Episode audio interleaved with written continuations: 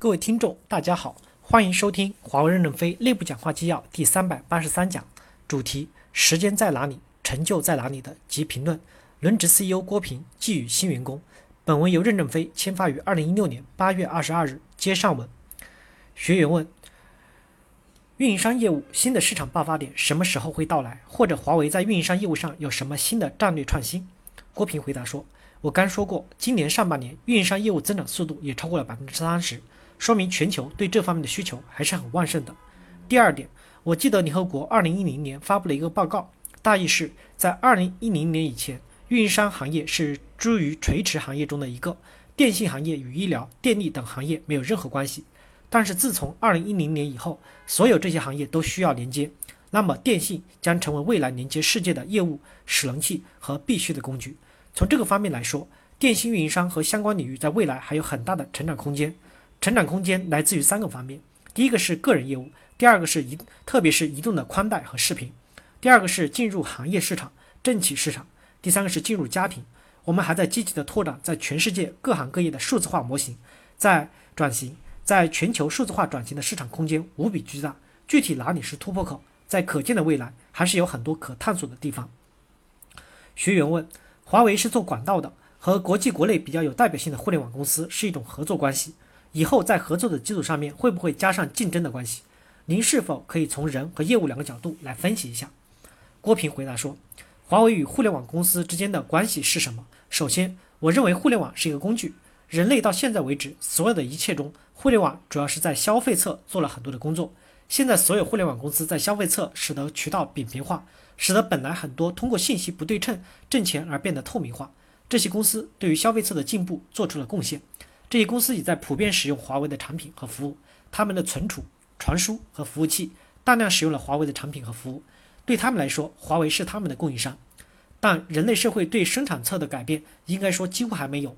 这是现在美国的工业互联网、欧洲工业四点零的核心诉求，也是华为最大的突破机会。包括刚才说到的，使能其他行业在生产侧的互联网改造或数字化的改造。对华为内部，我们积极用互联网技术改造我们自己的内部运营系统。不管是物联网也好，大数据也好，都是在生产侧做相应的突破。我们也希望在这个领域，华为有所作为。新员工问：我是新进来的研究女生，研发在晋升或升级的时候，会不会优先考虑男生？我现在的工作和之前的专业可能不太相关，您对我们有什么建议？或者说我们该怎么快速的适应工作？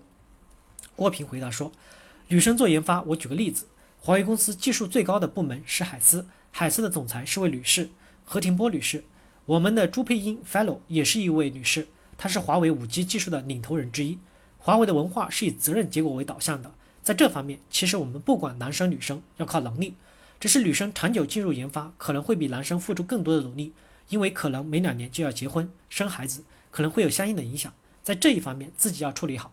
关于第二个问题，首先我不明白你学了专业，现在进来之后干另外一件事儿，是你迫不得已，还是你自己的选择？我个人觉得。对于基层岗位要爱一行干一行，这样你能忍受挫折。如果你很讨厌这个工作的话，你很难深入。我觉得你可以选择放弃。但是你选择适应或者真正喜欢这个职业的话，那就是时间在哪里，成就在哪里。我希望你能做好你的选择。学员问：我想问一个很简单的问题，可能不是特别的成熟。假如有个公司能打败华为，您觉得华为的软肋是什么？郭平回答说：华为有一个部门叫蓝军部。整天研究的就是怎么打败华为。我觉得从整个治理上来看，打败华为的很可能是来自于内部，内部又来自于两个方面，一个是方向上的迷失。我记得我年轻的时候读《西游记》，特别瞧不起唐僧，去西天取经一路要被保护，动不动就要被就要被要人煮了吃了。但是我现在四十岁以后，特尊重唐僧。这个队伍如果没有唐僧，孙悟空就回花果山了，猪八戒回高岛庄了，唐僧就是队伍努力的方向。我想对华为来说。面对未来最大的挑战是方向不能错，这里的方向也是两个方面，一个是我们公司的宗旨是为客户服务，这个方向不能错；第二个方面，我们还要把握住未来技术的发展和趋势，这个方向也不能错。第二个就是华为依靠谁的问题，华为的发展只能依靠奋斗的员工来建设更好的华为。今天你们的加入也应该是为了华为有更好的明天。新员工问：公司在海外是如何营造良好的口碑和形象的？郭平回答说。这个问题谈的是华为的责任是什么？提供客户信任而且可持可以持久信任的产品和服务，这就是华为最大的社会责任。十年前我去过尼泊尔，当时的尼泊尔市场的摩托车百分之百是重庆生产的。上个月我再去尼泊尔，这个国家没有一辆中国产的摩托车。现在尼泊尔百分之百都是日本的二手摩托，这是什么原因？如果你卖了产品没有服务或者质量很差，那么客户永远不会选你。许多中国公司的海外恶名，不是由于少做了多少慈善事业，而是自己的产品和服务的基本动作不能满足。华为不是一个慈善组织，华为对外的第一个责任是要保障我们的网络能安全可靠的运行，这是华为最大的社会责任。挣到应该挣的钱，是我们的职业道德和职业能力的综合体现。第二，华为也做公益的活动，华为有未来种子计划。在全世界一百七十多个国家为当地人提供了 ICT 的技术培训，包括会到中国来培训，使得他回去培训更多的当地人才。我借用德国总理默克尔的一句话：“青年有工作，国家有希望。”华为尽己所能去帮助所有所在国提升 ICT 的技术水平和能力，缩小数字鸿沟，这也是华为应该尽的社会责任。感谢大家的收听，敬请期待下一讲内容。